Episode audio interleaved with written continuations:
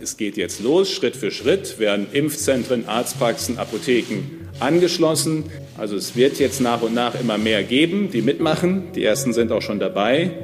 Gesundheitsminister Jens Spahn hat ihn vorgestellt, den digitalen Impfpass. EU-weit gültig, eine Art Persilschein, vor allem für den Sommerurlaub. Ich begebe mich heute in eine Apotheke und lasse mir so ein Ding ausstellen. Ist relativ einfach, aber genauso einfach scheint im Moment eine Fälschung zu sein. Der Handel mit gefälschten Impfpässen boomt. Ich habe mich dafür auf der Plattform Telegram umgesehen, spreche mit der Leiterin der Polizeiermittlungsgruppe Stempel und auch mit der hessischen Justizministerin Eva Kühne-Hörmann, die gerne die Betrüger härter bestraft gesehen hätte, aber erstmal in der Bundesjustizministerrunde mit ihrem Anliegen gescheitert ist. Herzlich willkommen bei einer Art True Crime Folge des FAZ Podcast für Deutschland. Heute ist Donnerstag, der 17. Juni. Ich bin Andreas Krobock. Schön, dass Sie dabei sind.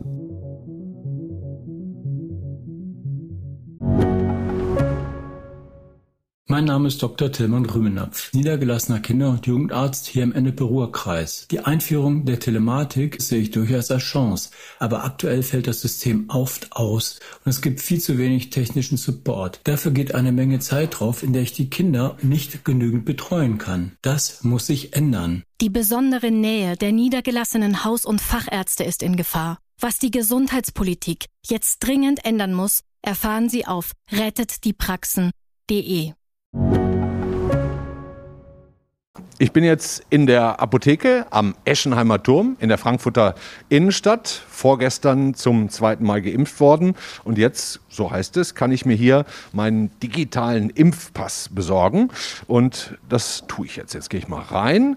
Und da ist auch schon die Frau Jimmick. Grüße Sie, hallo. Guten Tag. Was brauche ich denn jetzt überhaupt alles? Ich hoffe, ich habe alles bei.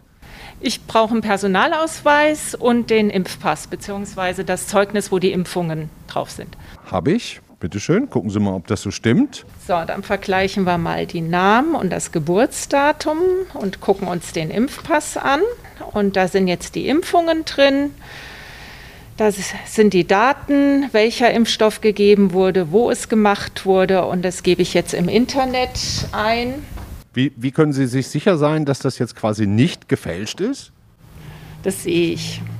Tatsächlich? Ja, also da, da stimmen die Stempel und ja, sieht richtig aus. Okay, okay. Was machen Sie jetzt als nächstes im Apothekenportal? Also da ähm, gibt es einen Link auf die Seite vom digitalen Impfzertifikat. Da muss ich jetzt die beiden Impfungen einzeln eingeben ähm, mit dem Namen des Patienten, wann geimpft wurde, was geimpft wurde und dann wird ein QR-Code erstellt. Dann wird das Ganze ausgedruckt und dem Kunden mitgegeben. Und das ist jetzt für mich kostenfrei und Sie bekommen sozusagen vom Staat pro Impfpass digital 18 Euro. Genau, im Moment. Also soll mal weniger werden, ne? Ist jetzt auch für weniger die werden. Im Moment sind es 18 Euro. Wie viele digitale Impfpässe haben Sie heute schon ausgegeben? Müsste ich nachzählen, weiß ich nicht. Schon viele? Schon ein paar, ja. Vor allem, weil man dann auch bei manchen ähm, Kunden auch noch hilft, die gleich ins Handy aufzunehmen, dann noch die Kopfpass runterzuladen. Helfen Sie mir da auch gleich bei noch? Kann ich gerne auch bei helfen, ja. tatsächlich nochmal ab. Haben Sie es schon? Ja. Ging ja doch recht fix. Ja. Ja, weil jetzt läuft es auch. Also ich muss sagen, die ersten zwei Tage war es halt sehr krumpelig, weil sehr viele Kunden kamen, man immer wieder rausgeflogen ist, man teilweise fünf, sechs Mal dann neu anfangen musste und das kostet natürlich Zeit. Mhm. So, was haben wir denn da? EU Covid-19 Impfzertifikat. Genau, und da steht dann genau drauf, ähm, welcher Impfstoff gegeben wurde, wann er gegeben wurde, Datum der Erstimpfung, Datum der Zweitimpfung. Mhm. Dann stehen hier Vorname, Nachname, Geburtsdatum noch mit drauf und nicht zu vergessen die beiden QR-Codes. Okay. Und das gilt ja aber erst in Wirklichkeit zwei Wochen nach der Zweitimpfung. Das ne? die App Ihnen auch gleich zeigen. Ah, okay, sollen wir das einfach mal machen direkt? Bei der Kopfpass ist der Fort also bei der Kopfpass ist der Vorteil, dass man mehrere Zertifikate eingeben kann und zum Beispiel Familienmitglieder mit abspeichern kann, dass man dann im Restaurant oder im Urlaub nicht fünf Handys vorzeigen muss, sondern nur eins. So, hier, hier ist es schon. Alle Zertifikate fügen Sie eine Impfung hinzu. So, und einmal QR-Code scannen. Mhm. Kamera erlauben, das war die erste. Impfung hinzufügen. hinzufügen. Mhm. QR-Code scannen. Und die zweite, so, wenn Sie da jetzt drauf gehen, ja. wird er Ihnen sagen, vollständiger Impfschutz ah. ab dem 30.06. Steht da. Und damit kann ich dann in Restaurants gehen, muss keinen Schnelltest mehr vorweisen. Wobei in Restaurants braucht man es ja eh nicht. Wissen Sie, wofür man es jetzt im Moment alles braucht? Für Reisen wahrscheinlich. Reisen, Kosmetikstudios, also ich glaube noch für diese ganzen körpernahen Dienstleistungen, wie es so schön heißt. Mhm. Da wird es benötigt. Okay, das ist Kopfpass. Und äh, wo kann ich es noch eintragen? In der Corona-Warn-App. Ja, Sekunde, die habe ich hier. So. Wo geht das da? Ja. Na, da ist es doch. Impfzertifikat hinzufügen. Genau. Da habe ich es. Also einfach hinzufügen. Mhm. Hinzufügen. Das wird jetzt genauso sein wie bei der Kopfpass-App. So, Kamerazugriff erlauben und jetzt auch wieder die beiden QR-Codes eingeben. Weitere Impfung hinzufügen. Ups, das geht aber schnell. Hat er schon beide? Ja. Hat schon beide, ne? Frau Jimmick, haben Sie herzlichen Dank. Ging ja relativ schnell, obwohl wir viel gequatscht haben jetzt. Ich würde mal sagen, sechs, sieben Minuten. Ja, sechs, sieben Minuten. Und dann ist es fertig. Danke Ihnen. Ich danke auch. Bin jetzt wieder zurück im Studio, habe meinen digitalen Impfpass, der dann in 14 Tagen, nee, schon am 30. Juni gilt. Und jetzt komme ich zu einer Angelegenheit, die wirklich bemerkenswert ist, nämlich der Fälschung von Impfpässen. Aufmerksam darauf bin ich zum ersten Mal Anfang Mai geworden. Da sagte mir ein Mitarbeiter im Frankfurter Impfzentrum, dass am Vortag über 1000 Blanko-Impfpässe geklaut worden seien. Natürlich zum Zweck der Impfpassfälschung. Warum auch immer Menschen zu so einem Schritt bereit sind, um sich die Urlaubsreise zu erleichtern, weil man noch nicht an der Reihe ist oder auch um so ein Zertifikat zu bekommen, obwohl man sich gar nicht impfen lassen will. Die Gründe mögen vielfältig sein. Ein Markt dafür existiert aber offensichtlich und der wird gerade eher größer als kleiner. In Köln gibt es im Polizeipräsidium inzwischen sogar eine eigens dafür gegründete Ermittlungsgruppe mit dem passenden Namen Stempel. Und mit der Leiterin dieser Kommission bin ich jetzt verbunden. Hallo, Nicole Gentner. Hallo, ich grüße Sie. Frau Gentner, wie sind Sie denn in Köln auf die Idee gekommen, so eine Ermittlungsgruppe zu gründen? Also man muss natürlich erstmal sagen, dass das äh, diese ganze Thematik Fälschung von Impfausweisen ein bundesweites Phänomen ist, aber auch äh, im Bereich der Polizei Köln äh, kam es äh, zu ersten Hinweisen, dass es da ein Markt besteht oder Angebote bestehen. Und da hat sich die Polizei Köln sehr frühzeitig schon bei einer ganz kleinen Anzahl an Delikten oder ähm, Verfahren dazu entschlossen, das zentral zu bearbeiten in Form von einer Ermittlungsgruppe. Hm. Das heißt, Sie gehen also davon aus, dass das eher, eher größer wird und stellen sich da ähm, auf einige Arbeit in den nächsten Wochen und Monaten ein? Genau, also wir sind jetzt seit äh, Anfang Mai ähm, in Form der Ermittlungsgruppe tätig und ähm, aktuell äh, mit drei Sachbearbeiten, Sachbearbeitern daran tätig. Ähm, wir reagieren aber, in, also zum einen arbeiten wir mit den Fachdienststellen noch zusammen, ähm, wir reagieren aber auf eine zunehmende Fallzahl dann auch damit, dass wir mehr Sachbearbeiter dazu holen. Hm. Dürfen Sie was zu den Fallzahlen verraten oder ist das äh, eher ähm, polizeilich geheim? Wie viel, wie viel Delikte es da überhaupt im Kölner Raum gibt?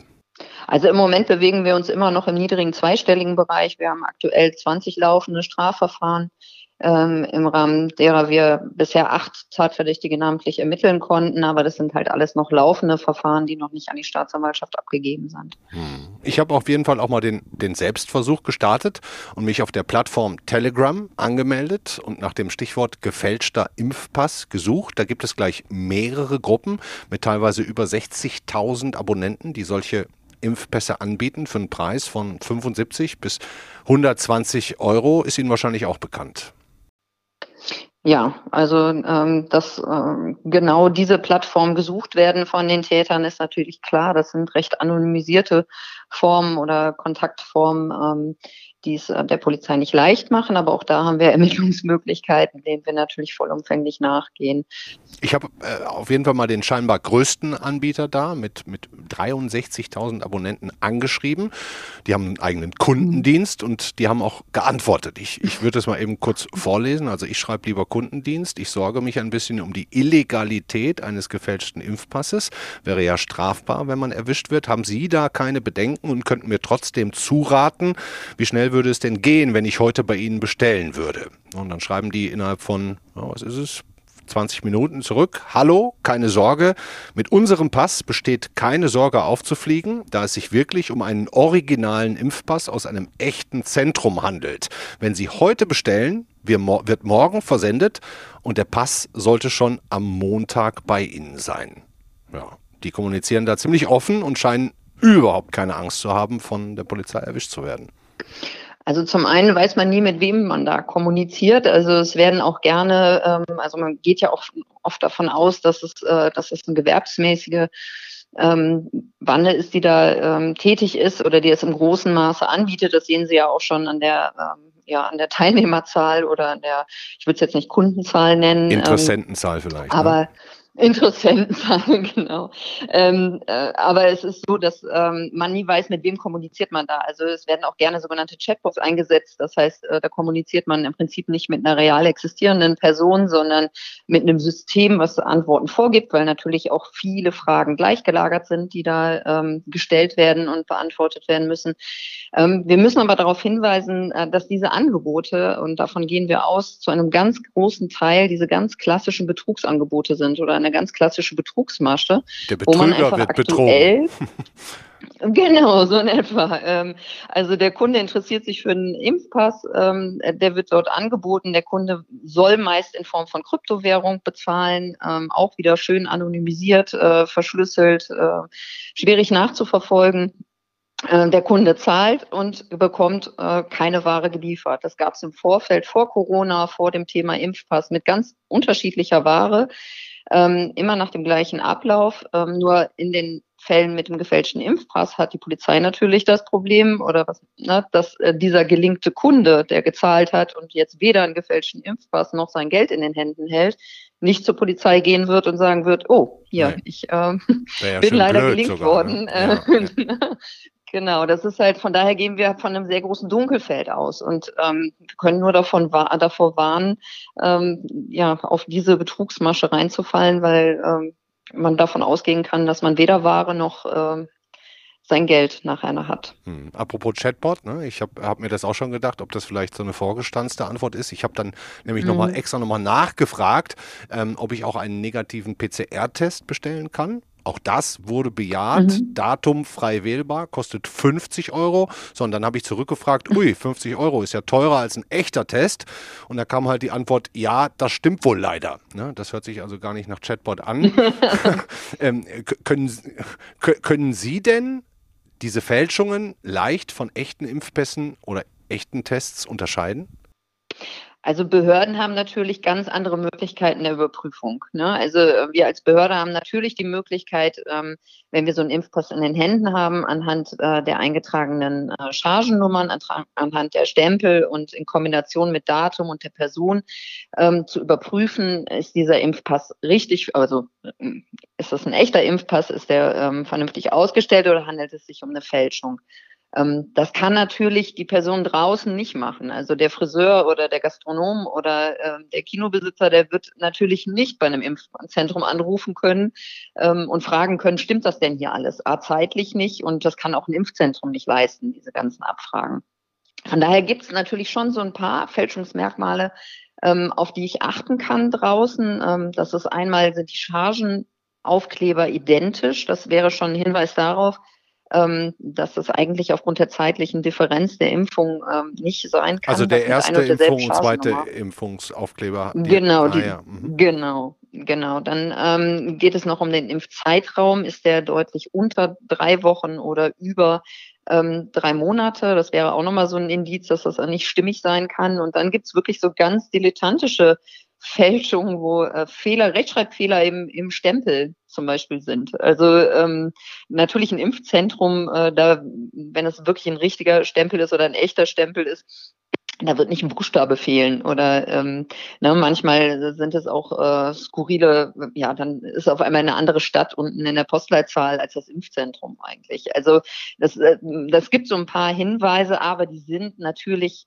schwierig zu erkennen und ich finde, da kann man auch keinen Vorwurf machen, wenn man das draußen mit bloßem Auge auf den ersten Blick nicht erkennen kann. Hm. Sie haben jetzt gerade gesagt, Sie haben etwa 20 Fälle, die, die schon behandelt werden und haben dann auch von der Dunkelziffer gesprochen. Können Sie das in etwa einschätzen? Wovon gehen Sie da aus? Wie hoch mag so eine Dunkelziffer sein? Da kann ich leider gar keine Angaben zu machen. Also ähm, das ist ja, wenn ich das könnte, dann äh, wäre ich ein ganz oder wäre ich ein Hellseher. Also ähm, Dunkelziffer da wirklich äh, einzugrenzen oder äh, wirklich zu benennen, das ist wirklich schwierig. Also wie gesagt, wir gehen von einem bundesweiten Problem aus und ähm, ich mag auch zu behaupten, dass es nicht nur auf Deutschland bezogen ist, sondern das wird es ja. wahrscheinlich äh, in anderen Ländern genauso geben. Ja, klar. Gilt ja auch EU-weit. War ja bisher ja. auch, genau, und ein Impfpass war ja bisher, gab es halt auch kein Interesse daran oder gar keinen Anlass, einen Impfpass fälschungssicher zu machen. Also, ne, ob ich jetzt meine Malaria-Schutzimpfung hatte oder nicht, das interessierte mich als Person und nicht, äh, dass ich davon irgendeinen Vorteil hatte. Ähm, und jetzt sieht die Sache halt ganz anders aus mit Corona. Mhm. Das heißt, das Dümmste, was man jetzt als Geimpfter machen kann, wenn man so einen QR-Code hat oder auch einen Impfpass mit den korrekten Eintragungen, wenn man da ganz glücklich äh, in den sozialen Medien das fotografiert, öffentlich macht, sowas wäre dann ein gefundenes Fressen wahrscheinlich. Ne? Davon gehen wir aus. Also das wäre taktisch äußerst unklug, ähm, auch wenn man sich sehr freut, ähm, wirklich ein Bild zu machen von den Eintragungen, Chargennummern in Kombination mit Stempeln und Daten. Ja. Ähm, das sollte man tunlichst unterlassen. Hm. Sehen Sie einen Weg, um diesen Betrügern beizukommen? Also wie gesagt, wir haben Ermittlungsmöglichkeiten und die schöpfen wir auch aus, äh, so gut es können, so gut es geht. Wir sind auch vernetzt ähm, mit, mit anderen Behörden, dass wir ähm, uns austauschen, wenn äh, wir merken, dass es jetzt nicht nur auf Nordrhein-Westfalen oder Köln bezogen, ähm, dann wird da natürlich äh, zusammengearbeitet. Ist nicht so einfach, ne? Ein bisschen stochern, ein bisschen die Nadel im Heuhaufen wahrscheinlich. Natürlich, es ist manchmal auch Glückssache. Ne? Also natürlich äh, ermitteln wir so gut wir können. Ähm, manchmal sind es aber auch Zufallsfunde, ähm, wo wir dann wieder einen Fuß in der Tür haben und auch da wieder Täter ermitteln können. Also wie gesagt, die Ermittlungen laufen, deswegen kann ich keine näheren Details zu den ähm, aktuellen Verfahren geben. Aber ähm, wie gesagt, wir schöpfen alle Möglichkeiten aus und äh, sind auch da, denke ich, auf einem guten Weg. Okay, dann sage ich herzlichen Dank, Nicole Gentner von der Ermittlungsgruppe Stempel von der Polizei Köln. Danke Ihnen. Gerne, danke Ihnen. Wir haben jetzt eine Menge Unglaubliches über Fälschungen von Impfpässen und auch PCR-Tests gehört. Ein illegales Geschäft, das offensichtlich gerade auf Platt Plattformen wie Telegram richtig boomt. Wobei offen ist, ob man da als Betrüger nicht von noch größeren Betrügern betrogen wird und nach dem Geldüberweisen gar nichts bekommt. Wer geht schon zur Polizei und verklagt die Bande? Man würde sich ja nur selbst belasten. Aber kommen wir jetzt mal zur Strafbarkeit dieser Delikte, das Fälschen von Gesundheitszeugnissen. Ereignissen. Das wird nämlich vergleichsweise gar nicht so hart bestraft wie andere Urkundenfälschungen, was wiederum die hessische Justizministerin dazu veranlasst hat, bei der Justizministerkonferenz gestern einen Vorstoß für eine härtere Bestrafung zu machen. Kann sie uns jetzt am besten selbst erklären. Hallo, Eva Kühne-Hörmann. Hallo, schönen guten Tag. Fangen wir vielleicht mal mit, ja. mit Jura für Einsteiger an, Frau Kühne-Hörmann. Wie wird denn aktuell das Fälschen eines Impfpasses, wenn man erwischt wird, überhaupt bestraft? In dem normalen Teil ähm, ist das bei der Urkundenfälschung angesiedelt und da ist der Strafrahmen auch relativ hoch. Mhm. Ähm, es gibt aber auch Gesundheitszeugnisse und unter diese Kategorie fallen Tests, Impfpässe und andere. Und ähm, diese Impfpässe und Gesundheitszeugnisse haben einen anderen Strafrahmen als die normale Urkundenfälschung. Und zwar weniger. Weitaus weniger. Also es geht bei der ähm, Urkundenfälschung mit einem Strafrahmen bis zu fünf Jahren. Und bei den Gesundheitszeugnissen, je nachdem, wer das ausstellt und gegenüber wem das vorgelegt wird, ist der Strafrahmen Geldstrafe oder Freiheitsstrafe bis zu einem oder zwei Jahren. Hm. Warum ist es denn eigentlich mal so geregelt gewesen, dass das Fälschen von Gesundheitszeugnissen, also Impfpässen zum Beispiel, überhaupt äh, äh weniger bestraft wird als, als andere Urkundenfälschungen? Das ähm, habe ich auch gefragt, weil es völlig unverständlich ist. Es ähm, hat lange Tradition und ist ähm, aus Vorschriften entstanden, ähm, die weit vor der Entstehung ähm, der Bundesrepublik Deutschland herrühren okay. und hat eine Privilegierung zur Folge bei den Ärzten, was meines Erachtens damit zusammenhängt, dass diese Berufsgruppe privilegiert wurde ähm, in diesen Bereichen. Jetzt haben wir Phänomene, sagen meine Staatsanwaltschaften, dass beispielsweise ähm, bei denen äh, Corona-Leugnern, die keine Maske tragen wollen, haben wir inzwischen auch Fälle, in denen Ärzte aus diesem Bereich äh, solche Tests ausstellen, ohne ähm, dass sie richtig sind. Und jetzt ist die Frage, wenn äh, das in großem Umfang zunimmt, warum eine Privilegierung in diesen Bereichen überhaupt noch nötig ist. Hm. Was ist denn jetzt rein juristisch überhaupt schlimmer, wenn man selber so einen gefälschten Impfpass benutzt und dabei erwischt wird oder wenn man, wie auf Telegram, äh, äh, ja mehrere Gruppen existieren, ähm, damit auch dealt? Was wird härter bestraft? Im Moment haben wir das Problem, ähm, dass die Bestrafung und die Privilegierung nicht ausreicht, um am Ende alle Konstellationen in den Blick zu nehmen. Und das ist sehr unterschiedlich. Wer also bandenmäßig ähm, diese ähm, Urkunden herstellt, der ist nach wie vor als jemand, ähm, der nach der Urkundenfälschung bestraft wird, zu bestrafen. Jetzt kommt es aber darauf an, wenn in den Impfzentren falsch dokumentiert wird von jemandem oder wenn ein Arzt ein unrichtiges Gesundheitszeugnis ausstellt, ähm, dann ist das im Moment äh, geringer zu bestrafen. Und dann kommt hinzu, dass natürlich auch der Strafrahmen derer, die den Gebrauch dieser gefälschten Papiere nutzen, auch geringer ist, nämlich immer gegenüber wem sie das vorzeigen. Da gibt es auch einen Unterschied. Also wenn man das gegenüber der Polizei und den öffentlichen Behörden vorzeigt, wird man ähm, weniger bestraft, als wenn man gegenüber dem Friseur ein falsches ähm, Papier zeigt. Also da gibt es richtige Unwuchten in äh, äh, der Gesetzgebung. Und es kommt darauf an, jetzt insgesamt in den Blick zu nehmen, dass sowohl diejenigen, die es produzieren, aber die, die es auch gebrauchen, Gefahr ähm, von Leib und Leben anderer aufs Spiel setzen, mhm. indem sie nämlich ähm, als Geimpfte sich ausgeben und nach wie vor natürlich ähm, Überträger sein können von ähm, dem SARS-Virus von Corona.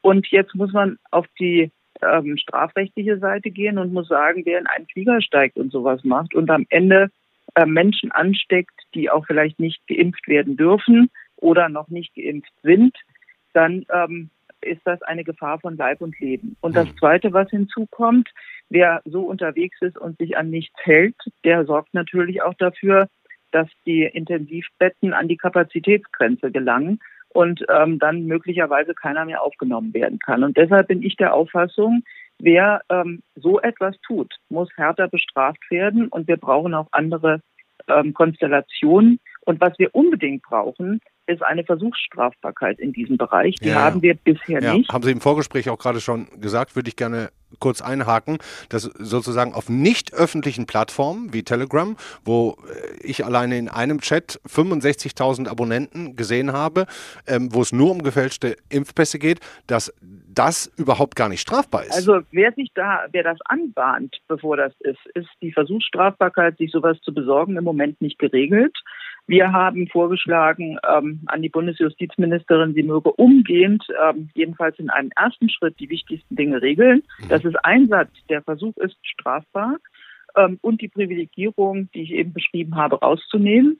Das ist nicht geschehen, sondern es sind im Bundesinfektionsschutzgesetz einige Regelungen geschaffen worden, die aber nicht die Schlagkraft haben, ähm, die man hätte, wenn man im Strafgesetzbuch die Änderungen vorgenommen hätte. Und deswegen habe ich keinerlei Verständnis dafür, dass in der jetzigen Lage, in der viele Gesetze ganz schnell durch den Deutschen Bundestag gebracht werden, diese bei diesem wichtigen Thema ähm, nicht schnell gehandelt worden ist. Und gestern ähm, ist auf der Justizministerkonferenz dann gesagt worden, dass man jetzt eine Arbeitsgruppe einrichtet, die das lange diskutieren will. Wie, wie lange wird das dann diskutiert, Ihrer Erfahrung nach? Also äh, das Bundesjustizministerium diskutiert da lange. Ähm, die Fachleute im Strafrecht, die bundesweit im Strafrechtsausschuss zusammenkommen, haben Regelungen ähm, vorgeschlagen. Das hätte man eins zu eins umsetzen können. Es gibt ein paar Debatten, über die man äh, länger diskutieren muss. Aber die wichtigsten, die ich eben genannt habe, die sind unstreitig und die hätte man leicht vorziehen können. Wie wurde das denn begründet? Ich meine, Sie haben ja da gestern mit sämtlichen Justizministerinnen und Ministern zusammen äh, sich wahrscheinlich digital getroffen. Wie, wie wurde das begründet, dass das jetzt nicht aufgenommen wird? Also äh, offensichtlich auch nicht so wichtig ist? Es wird begründet damit, dass man ähm, Vorschriften im Infektionsschutzgesetz geschaffen habe, die ausreichen würden. Und mir berichtet die Praxis, dass genau das nicht der Fall ist, weil ganz andere Fallkonstellationen in den Blick genommen werden als im Strafgesetzbuch. Das ist wichtig, was da beschlossen worden ist, aber es gilt eben nur in der Pandemie. Und ähm, wir werden ja mit den Gesundheitszeugnissen länger zu tun haben, sodass das Strafgesetzbuch nicht angefasst worden ist. Und diese Aussage, dass im Infektionsschutzgesetz alles geregelt wird, widerspricht allem, was die Praxis aller Länder berichtet. Und deswegen sind wir uns in diesem Thema einig ähm, über die Parteigrenzen hinweg. Mhm. Aber das heißt, die Gruppen oder Betrüger, die das auf Telegram anbieten, die dürfen das erstmal weiterhin so tun, ohne dass man denen irgendwie beikommen kann. Also wenn die das in den Verkehr bringen und ähm, am Ende Abnehmer haben, dann ist das Urkundenfälschung. Ähm, aber in den Vorstufen, wenn zum Beispiel einer sich jetzt von den 63.000 Nutzern in so einem Chat äh, und in so einer in einem Messenger-Dienst bewegen, ähm, dann ist der Versuch, so ein Papier zu erlangen, jedenfalls bisher nicht strafbar. Hm. Müsste sich eigentlich ändern.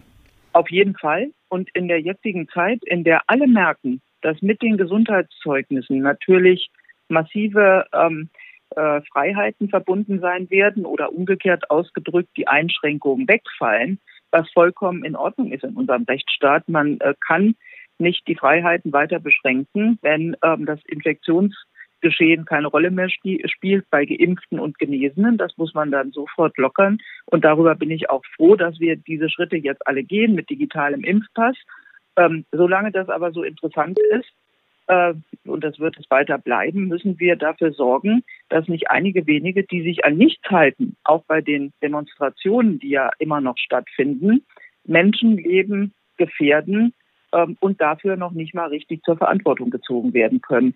Und deshalb ähm, bin ich weiter daran, zu versuchen, so schnell wie möglich ähm, Regelungen hinzubekommen, die auch tatsächlich diejenigen, die sich ordentlich verhalten, ähm, vor den wenigen, die das nicht tun, zu schützen. Dann wünsche ich Ihnen dabei viel Glück und sage herzlichen Dank an die hessische Justizministerin Eva Kühne-Hörmann. Vielen Dank.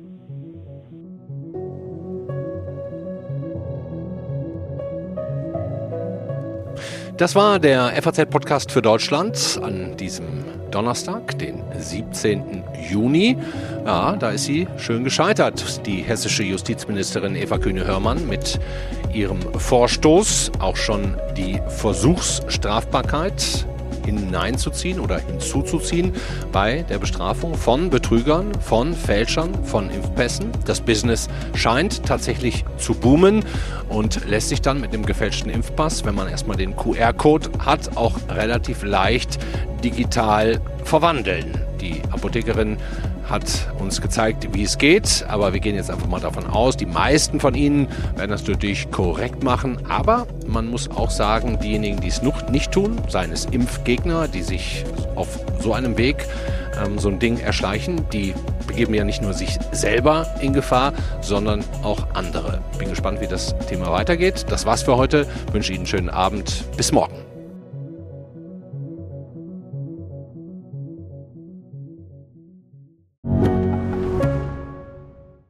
Ich bin Dr. Robin John, Allgemeinarzt in Schönebeck. Das ist 15 Kilometer von Magdeburg entfernt und trotzdem zu weit, um hier Nachwuchs zu finden. Immer mehr Praxen im Salzlandkreis bleiben unbesetzt und Patienten haben lange Wege und noch längere Wartezeiten. Das muss sich ändern. Die besondere Nähe der niedergelassenen Haus- und Fachärzte ist in Gefahr. Was die Gesundheitspolitik jetzt dringend ändern muss, erfahren Sie auf rettetdiepraxen.de.